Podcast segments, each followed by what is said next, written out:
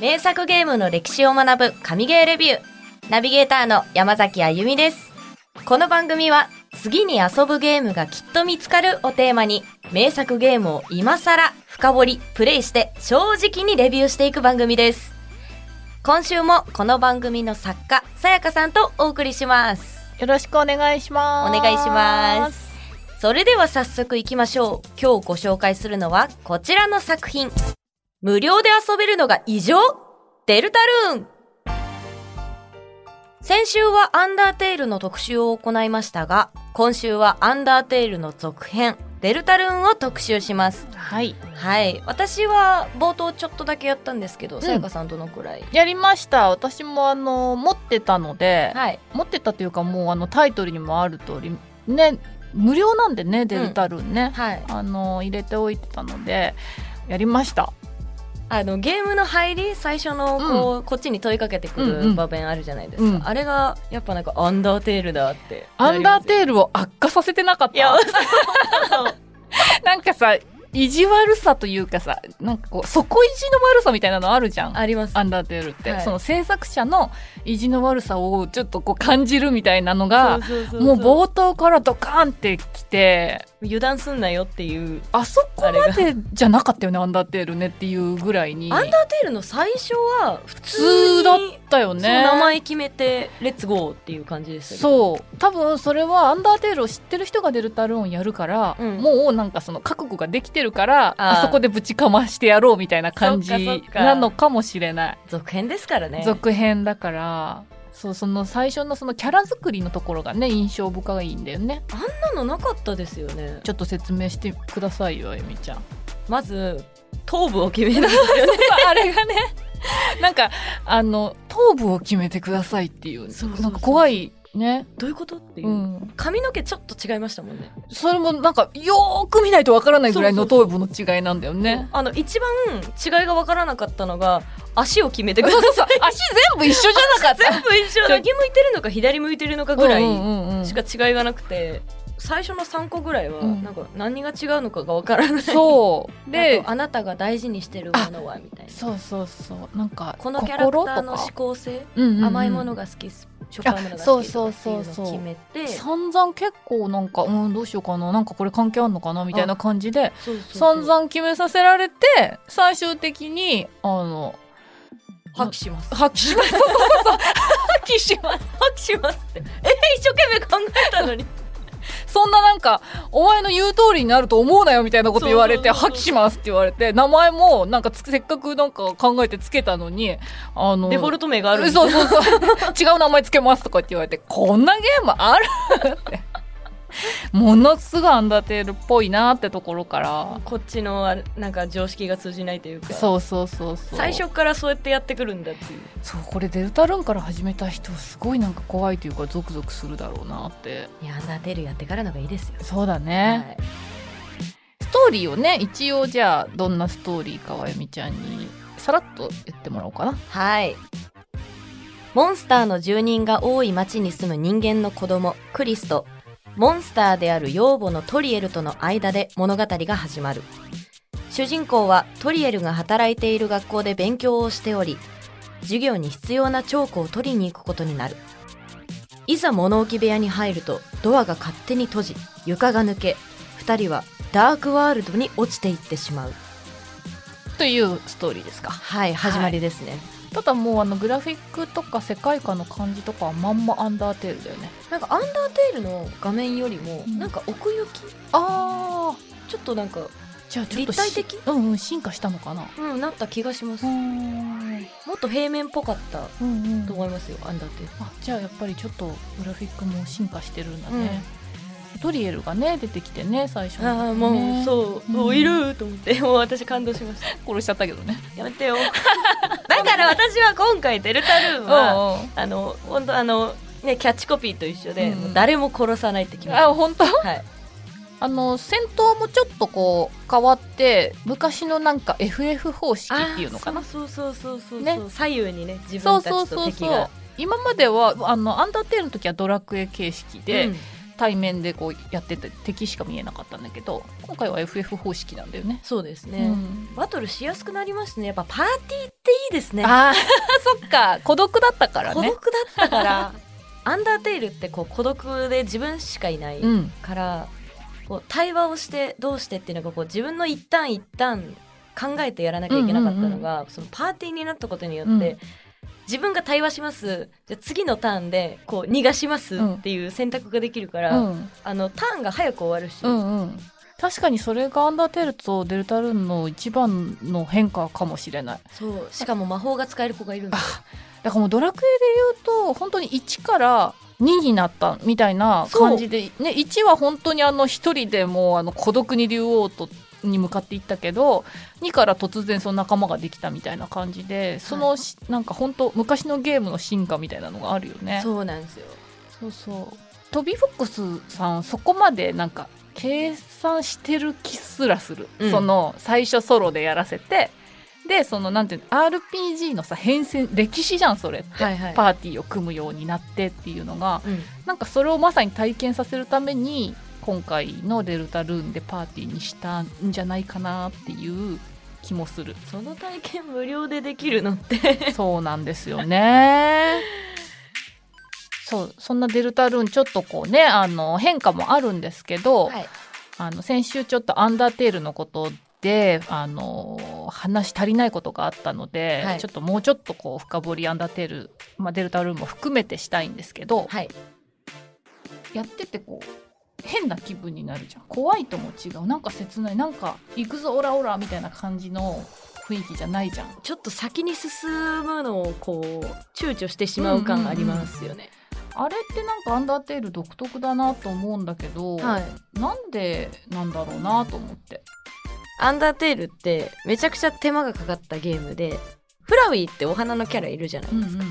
あの子の表情の数が尋常じゃないんですようんうんうん普通のスマイルうん舌を出してウインク弾を避けた時のにやけ顔イラッとした顔なんとチュートリアルの1分でうん9種類もの表情が使用されてるんですああそうなんだなんかグラフィックはさやっぱりドットだからさ、はいあんまりそんなになんかこう注目してないけどそういうこう細かい演出みたいなのが割とあの感情に訴えかけてくるリアルさを与えてるっていうことなのかね。そうですうねん私やった時フラウィーとそう話した時とかうに、んうんあの音声はないじゃないですか、うんなんかテケテケテケテケっていう音でこ わうかる話しかけてくるじゃないですか、うんあれが独特のねなんかこそううそうそう怖さもあるし ね。だからあれのなんかこう文章だけ読んでるとこうなんかなんだお前って思うけど、それ以上になんだこ いつぐらいのわかるわかる。反応になるんですよ、うんうんそれってあ私が気づいてないだけで、うんこんだけ表情を変えてくれてたからかっていう、またフィフラウィーってさすごいなんかに怖いじゃんあいつ怖いですね、表情の作り方がすごい怖いよねそううそうそうそうそうそういきなりグッみたいなそうドットにしか出ない怖さっていうのかな昔のゲームのなんかこうゾクゾクっとする感じがあうっんうんうんてでもやっぱりあのすごいねこだわってやっぱり作られてるっていうことだよねはいちなみにあのお宅の息子に「はいワンダーテイル」の一番じゃあ他のゲームと違ういいとあの面白いとことか魅力って何だと思うって言ったら、いもうすっごい当然のように「あ音楽でしょ」って言おわれてー「 えっ?」て9歳にとってもやっぱゲーム音楽ってそんな重要なんだと思ったんですけど 有名ですもんねアンダーテイルの BGM って有名あの本当に音楽ゲーム音楽好きの人の中でもあの人気が高いし、はいしかもこの曲をほとんど全てトビー・フォックスさん一人が作ってるっていうい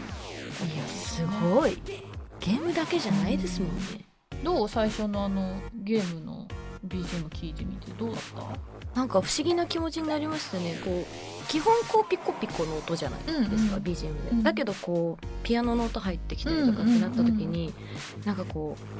うちょっと物悲しいのかななんか全部物悲しいよね全部物悲しいポップな曲でもなんかこう画面の薄暗さ、うん相まってなんかこれはどういう気持ちなんだろうかみたいなのをちょっとこう考えちゃうような曲が多いなって思いました。明るい曲とかもなんかまああの音の作り方もあるのかもしれないけどどこか全部物悲しくてそうこのストーリーはあのすごい悲しい話なんだぞっていうのそをうずそっうそとうこうそうそう そう刷り込まれてるような重いぞって。重いぞっていうのを刷り込まれてるような BGM だよねはい。一番有名なのがメガロバニア濃いんですよね。そうででででででででででででそれそれそれそれそれ。流せないんで歌っちゃいますけどこれでも実はトビー・フォックスさんがオリジナルではないと、この曲だけは、うんこの曲はあのマザー2のラスボス戦の BGM のアレンジであると、ここにリへえ。スペクトがねはい。やっぱりあの全体通する物悲しさみたいなのもどう考えてもやっぱりマザーに近いところはあると思うので、はい。まあ、あの本当にあのここでその曲を使ったっていうのはマザーのオマージュですよっていうのをトビーさんがもうちゃんと出してくれてるっていうのは逆にいいなと思うんだけどなるほど。メガロバニアゲーム業界で最も YouTube で再生された動画ということでねええすご誰もが知ってるゲームやる人だったら誰もが知ってるぐらいの曲になったっていうことだよねい。はい。ちなみにトビーさんは学生の頃からウェブコミックスの楽曲制作をやっていてえゲームのプラプログラミングより前に音楽制作をやってたっていうことなので、じゃあ作曲家なんだ。そうそうそう、まあ、作曲家学生さんだったからねああのーまあ、趣味の延長でみたいなことだったのかもしれないけど、はいゲームプログラミングよりは全然さ楽曲制作の方が慣れてたっていうことうーだろうね。ん。であの「アンダーテール」のシーンではプログラムより先に楽曲をまずシーンに楽曲を作ってそこからシシナリオを作ったりとかプログラミンへえ。グをしたりとかっていうこと全部曲線っていうのかなだからイメージをまずあの音楽で作ってそこからストーリーを作るあの細かく作っていったみたいな感じらしいから、え斬新。そうだから音楽家に近いのかもしれないね。そうですうね。ん音楽にストーリーをつけてるってことですもんね。そういうことそういうこと、ええまあだから作詞をしていくようなもんなのかもしれないねあー音楽なるほどうんうん、先に曲を作ってねはい。そうやってまあなんかトビーさんが作った一つ一つの曲はもちろんいいんだけど はい。まあその一人で作ってるっていうことでやっぱあの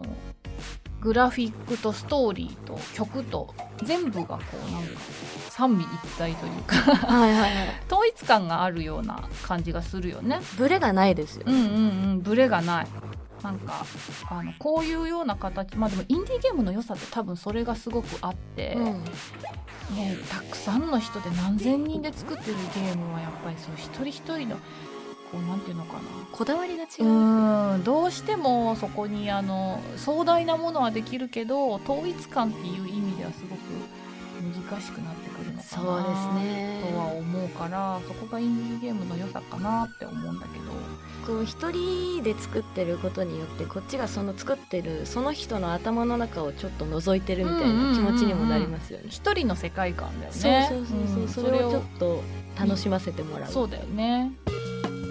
でデルタルーンの話にちょっともう一回戻るとですね、はい。アンダーテールはもともとは1620円かなスイッチ版だとそうですね。私はそれで買いました。 1620円ではい。で今セールになっててなんと1085円で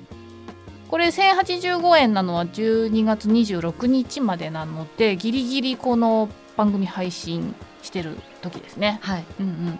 あのボリュームで1085円だったら相当安いよね、安いです。うんうんうんうん、結構あるもんね全部のルート遊んだら最低二千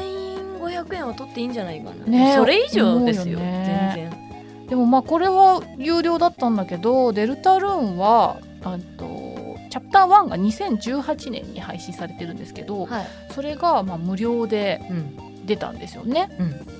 うで今年の2021年9月16日にチャプター2が配信されて、はい。まあ、こちらも無料とやばい。これあのーまあ大喜びだと思うんですけど、はで一応チャプター5まで予定されてるんですよねはい。料金形態が変わっててこのデルタルーンの料金設定がはい。今のところはまあ無料じゃないですか、うんで最このその5章が完成した時点ですでにリリースされている5章分の値段で価格をつけて販売したいとだから5章5章のボリュームとしては5章だけだったらちょっとお高めなのかもしれないけど、まあ、今まで無料でやった分5章にはこんだけ払ってもらえますよっていうああ5章の値段が1からの分そうそうそうそうあそうへだから読んで無料でやめてもいいのよえへ えすごい自信だと思わな いすごいこれさなんかすごいさ料金形態が前はもうなんていうのかなゲームはこの値段でって言ったらその値段だったわけじゃんはいだけどインディーゲームが出てきたことによって、まあ、無料だったりまたはなんかこういう料金形態が出てきたりとかなんか面白いなとは思うんだよね。初めて見ましたこうの、ん、だからトビーボックスさんってすごく面白い発想の持ち主だなと思うよね。はうんあのゲームの内容ももちろんなんだけい、ど、うんその無料で出して投げ銭まではいかないけどでもちょっと試されるよね。いいゲームを作ってくれる人に直接お金を落としたいっていう、ん オタク心を、いやそれは絶対にあるし、はい無料がさ当たり前の時代になっちゃってるじゃん。そうですねうんなんか私たちもスイッチとかあとはねあのプレステとかのゲームにはうんもちろんお金払うのが当たり前と思ってるけど、なんかこうやっぱりスマホゲームとかでさ、うなんだ有料かとかなんそうか課金しなきゃいけないうんのうか、んうん課金させようとするゲームはなんか悪みたいな風潮があるけど、でも作ってんだよね人が時間をかけてそうですよいろんな人が関わってますから制作には、うんあの美しいんだけどさこう企業は無料で提供しますよいやそんなのは申し訳ないからこれで返したいみたいなでもそれで成り立つ関係だけじゃないじゃんユーザーと企業ってさ、だから本当はやっぱりなんかあんまり無料になれちゃいけないなとは思うよそうですねその辺が難しいよねこういうデルタルーンとかの形はね4章までやってうん自分でこうやるかやらないか決めることもできるじゃないですかそうなんだよねでもこう4章までやっといて5章を見ないっていうこの選択肢を取れるのかっていういやそんなちょっとひどすぎるでしょそれ、お金払いたくないからなんだよしかもでもほほとんどそれっていややれよ 買えよ なるよねあるたとえちょっと4章で面白くないなと思ったとしてもそこまで無料でやったんだら5章は絶対買ってほしいよ買ねってうんトビーさんはこういうゲームが無料で配信されるなんてことはまずありえませんとおっしゃっててはい、まあやっぱり分かってるんですよねうんあのご自分で一人で作ってるのでどれだけ大変かっていうのがはい、なので余裕がある人はこのゲームを無料でゲットして浮いたお金で他のインディーゲームクリエイターをサポートしてくださいと。トビーよと。いい人切るやっぱ活性化ねしたいっていう気持ちもありそのインディーゲーム界をね、はやっぱ苦しんでる仲間たちがいるからあのそっちにサポートしてくださいって言うけど「アンダーテール」と「デルタルーンを」あの遊んでる人はじゃあ他の人に課金するかとかならなないらないあなたにって あなたに課金あしたいなとたにお願いだからってその場合はサントラが売ってるのでサントラを買ってくださいっていう風に言っているのであそれもまた帰りがあって素晴らしいいいよね、はいそうそうなのであの4章までやめる人はそもそもサントラも買わないと思いますけうんどうんうん買ってくとりあえずもう5章まで買ってください5章まで買ってサントラも買ってれそうしてそうしてくだ さいそしたらトビーさんが今後またね新しいゲームで羽ばたいていくこともあると思うのでそうなんですよやっぱりね、うん無料でゲームはできませんからそうしもうひいては私たちのためだからそう漫画とかもそうだけどそう続編をこう作ってもらいたいそうそうそう新しいものを作ってもらいたいからここのお金でどうか頼むっていうそうなんですよいやトビーさん好きになっ ちゃういい人すぎ以上デルタルーンの神ゲーレビューでした最後までこの番組を聞いてくださったリスナーさんありがとうございます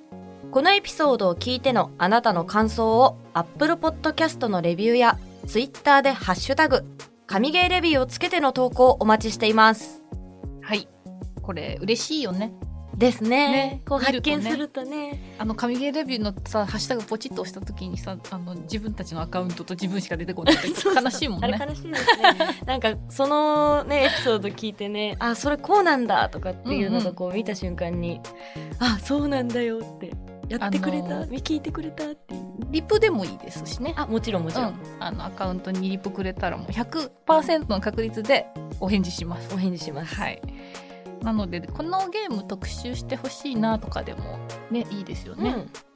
感想どこがなんか共感したとかこのゲームやってくださいみたいなのも何でもいいです。もうあの知った激励でもいいですので激励だけ欲しいぜひお願いします。お願いします Spotify でお聞きの方は番組フォローをフォローするだけで最新話が配信されると通知が来る私たちはランキングに入る可能性が増えるウィンウィンなので番組フォローをお忘れなくそしてこの番組は Twitter や TikTok もやってます Twitter では収録の時の写真やゲーム情報 TikTok ではゲームにまつわる雑学やゲームランキングを投稿しています。全部フォローしてくれると嬉しいです。次回は大晦日。今年最後の配信です。神ゲーレビュー的2021年ベストゲームアワードです。お楽しみにお相手は山崎あゆみと作家の岡本さやかでした。